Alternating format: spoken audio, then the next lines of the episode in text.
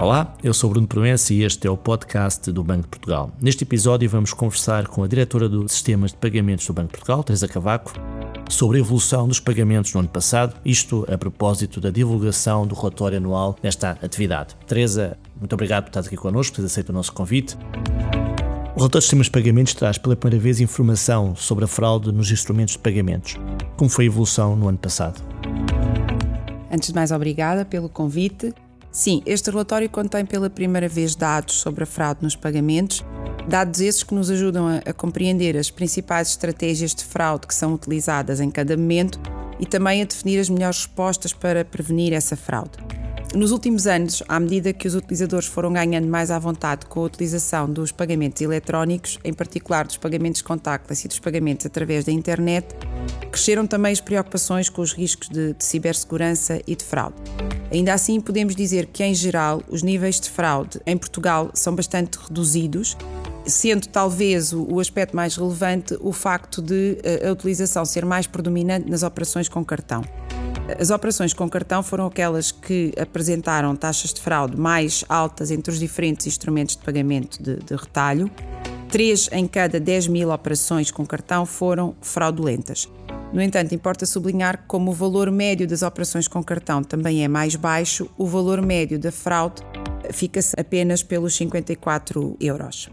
No caso das transferências a crédito, temos valores de fraude bastante mais baixos, temos que apenas 3 em cada 1 milhão de transferências foram fraudulentas e no caso dos débitos diretos, 2 em cada 1 milhão de pagamentos foram uh, fraudulentos. Estes dados referem-se ao primeiro semestre de 2021. Importa, do ponto de vista evolutivo, referir que no primeiro semestre de 2021 vivemos uma situação específica que foi um aumento da fraude com cartão face ao segundo semestre de 2020.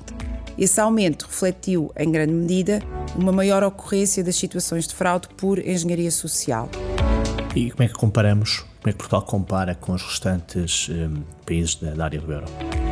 A única informação comparativa que nós temos é disponibilizada pela Autoridade Bancária Europeia.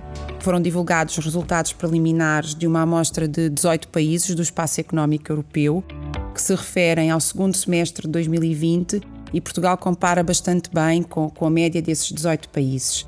No caso das transferências a crédito e dos cartões, as taxas de fraude são bastante inferiores à média. Depois há uma categoria de operações, que são as operações com cartão na ótica da entidade que emite o cartão, e aí não estamos abaixo, estamos bastante próximos da média destes 18 países. Portanto, em geral, Portugal compara bastante bem com, com estes dados. Já nos disseste que os níveis de fraude são muito reduzidos. Mas quais são as principais situações fraudulentas? É a tal engenharia social que falavas há pouco? Sim. No caso das operações com cartão, de facto, a origem de fraude, o tipo de fraude mais comum é a emissão de um pagamento por parte do próprio infrator. Como é que isto ocorre? O infrator emite uma ordem de pagamento, ordena um pagamento após ter obtido, através desses mecanismos de engenharia social, as credenciais de segurança do utilizador. É óbvio que este tipo de fraude é ainda mais expressivo, mais comum, quando estamos a falar de transações remotas, quando estamos a falar de transações através da internet ou através do telemóvel. Eh, portanto, aí a engenharia social assume ainda eh, maior predominância. Talvez notar um aspecto positivo nestas operações com cartão é que, desde que foram implementados os mecanismos de autenticação forte nestas operações com cartão, a taxa de fraude reduziu-se aproximadamente para metade, o que mostra a eficácia destas medidas. Outro aspecto relevante é mencionar que, como estas medidas de autenticação forte apenas se aplicam na área do euro, digamos assim, nós temos taxas de fraude eh, inferiores neste espaço, mas temos taxas de fraude superiores fora do espaço económico europeu e, portanto, também fruto dos requisitos de segurança que são aplicados no, no espaço económico europeu. No caso das transferências, a maioria das fraudes resulta da manipulação do ordenante pelo infrator para emitir uma ordem de pagamento, ou seja, é o próprio consumidor que emite a ordem de pagamento sendo manipulado pelo burlão, pelo, pelo infrator.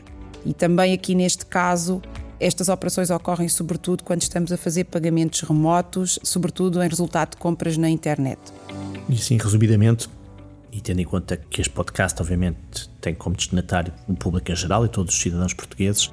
Que recomendações deixarias ou cuidados é que o cidadão comum, o consumidor comum deve ter para se proteger destes níveis de fraude? Como eu disse no início, esta preocupação é, é cada vez mais premente na cabeça de todos os atores envolvidos na, na prestação de serviços de pagamento eh, na nossa cabeça, Banco de Portugal, mas também eh, por parte dos prestadores de serviços de pagamento, dos próprios comerciantes e até dos utilizadores. E por isso nós continuamos a trabalhar em conjunto, ainda numa maior adoção das medidas de autenticação forte e das medidas de, de segurança reforçada. Agora, é importante compreender que a fraude não se previne só por via técnica, por via regulamentar, ou que não é só uma responsabilidade de quem presta o serviço. Portanto, todos nós temos de estar conscientes de que a segurança começa nos nossos comportamentos e, e devemos adotar práticas eh, que nos protejam eh, de eventuais situações fraudulentas. Atendendo ao tipo de fraude que eu descrevi, Talvez a, a, prática mais importante que os consumidores devem adotar é realmente não partilharem qualquer credencial de segurança, nem password, nem código que recebam no seu telemóvel com terceiros. E, para além disso, devem ter todos os outros cuidados que são recomendados quando se efetuam pagamentos remotos. Quando efetuamos uma compra na internet, devemos estar particularmente atentos ao site onde estamos a efetuar essa compra, se existem indícios de mensagens que não, não são verdadeiras, e, portanto, estes são os comportamentos básicos, digamos assim. Depois existem todo um conjunto de outras práticas que nós podemos adotar, quer quando utilizamos cartões, quer quando fazemos pagamentos na internet, que estão disponíveis até no site do Banco de Portugal para consulta de todos e, e portanto, poderão ser eh, essas outras práticas também seguidas, claro. Dando agora aqui um bocadinho de tema, até porque o relatório sobre o sistema de pagamentos é bastante vasto, e mudando aqui então de facto de, de tema, eh, o ano passado eh, Portugal foi o sétimo país do Eurosistema mais ativo nas transferências imediatas internacionais. O que é que explica este desempenho de alguma forma peculiar? Recebemos mais fundos, enviamos mais fundos. O que é que explica de facto este fenómeno? Uh, sim. Nós vivemos um, um, crescimento progressivo das transferências imediatas. Este é um instrumento de pagamento recente em Portugal as transferências imediatas, as tais transferências em que os fundos são creditados na conta do beneficiário em poucos segundos e estão disponíveis 24 horas uh, por dia, apenas começaram a ser disponibilizadas em Portugal em 2018 e, na altura, apenas entre prestadores de serviços de pagamentos nacionais. Depois, no final de 2020, passou a ser possível efetuar as mesmas transferências imediatas, mas a nível pan-europeu porque a, a, comunidade nacional aderiu à plataforma do Eurosistema que faz a liquidação destas transferências imediatas a nível pan-europeu e que se chama TIPS. Portanto, 2021, que são estes dados que apresentamos no relatório, acaba por ser o primeiro ano completo de informação sobre as transferências imediatas efetuadas através deste, deste sistema europeu. Neste momento, Portugal já tem 17 prestadores de serviços de pagamentos a atuar nas transferências imediatas, quer a nível nacional, quer a nível um, europeu. E de facto, o ano 2021 mostra que foram recebidos significativamente mais fundos de transferências imediatas do que ordenados. Portanto, um, o país do qual Portugal recebeu mais fundos foi a Lituânia e o país para o qual Portugal enviou mais fundos foi a Espanha. E, portanto, cerca de 80% das transferências imediatas correspondem a transferências recebidas, apenas 20% correspondem a transferências imediatas. A nossa expectativa, atendendo ao caráter inovador desta solução de pagamentos, porque é cómoda, porque é eficiente, porque é rápida, é que de facto exista um crescimento progressivo também nos próximos anos das transferências imediatas. Portanto, a nossa expectativa é que estes números também continuem a aumentar. Uma última questão mais genérica, e fechamos aqui com com o balanço de 21. Os pagamentos retomaram a trajetória de crescimento prévia à pandemia, portanto, aqui eh, o hiato da pandemia já, esse, esse efeito já desapareceu. Esta tendência é expectável que se mantenha este ano, até que temos aqui um fator novo que ninguém previu, que, era, que é a guerra, infelizmente, a guerra da Ucrânia. Sim, o ano 2020, portanto, o relatório refere-se a 2021 os números comparam-se com 2020. 2020 foi em si mesmo um ano muito atípico, eh, porque foi o ano de eclosão da, da pandemia de Covid-19 em Portugal e, portanto, nesse ano de 2020, fruto de todas as restrições de confinamento, de estabelecimentos comerciais encerrados, etc., foi, eh, foi um ano de redução do crescimento dos pagamentos de retalho. Portanto, desde 2013 que não se registava uma redução na, na utilização dos pagamentos de retalho, 2020 foi esse ano. Portanto, 2021 registra uma evolução positiva face a 2020, que, como eu expliquei, foi um ano uh, marcadamente negativo.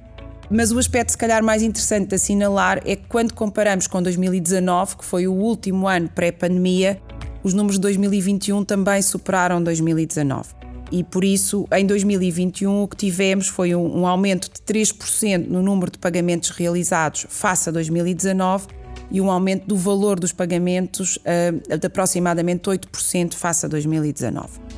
Mantendo-se a normalização da situação pandémica que já vivemos hoje e considerando que cada vez mais as pessoas utilizam pagamentos eletrónicos, portanto diferentes do numerário, esperamos que esta tendência de crescimento dos pagamentos continue para além de, de 2021, portanto 2022 e, e anos seguintes.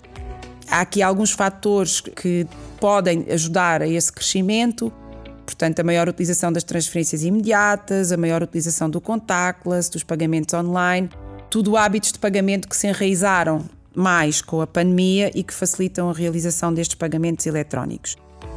Agora, os pagamentos são o reflexo daquilo que acontece no nosso dia a dia e, portanto, a manutenção desta trajetória ascendente também acaba por depender um bocadinho do panorama económico que nós vamos ter nesses anos e fatores como a inflação, como os constrangimentos nas cadeias de produção, como as próprias consequências da situação um, geopolítica e da guerra na Ucrânia que, que referiste.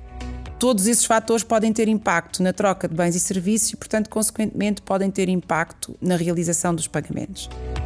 Obrigado, Teresa, por esta primeira apresentação sobre o relatório do sistema de pagamentos que vai ser divulgado amanhã. E, portanto, convido desde já amanhã ir ao site do Banco Portugal, em www.bportugal.pt, retirar o relatório, ler o relatório e encontrar mais informação sobre o sistema de pagamentos em Portugal. Este podcast, como sempre, também pode ser encontrado no site do banco e nas redes sociais, no Twitter, LinkedIn e no Instagram. Muito obrigado e até uma próxima oportunidade.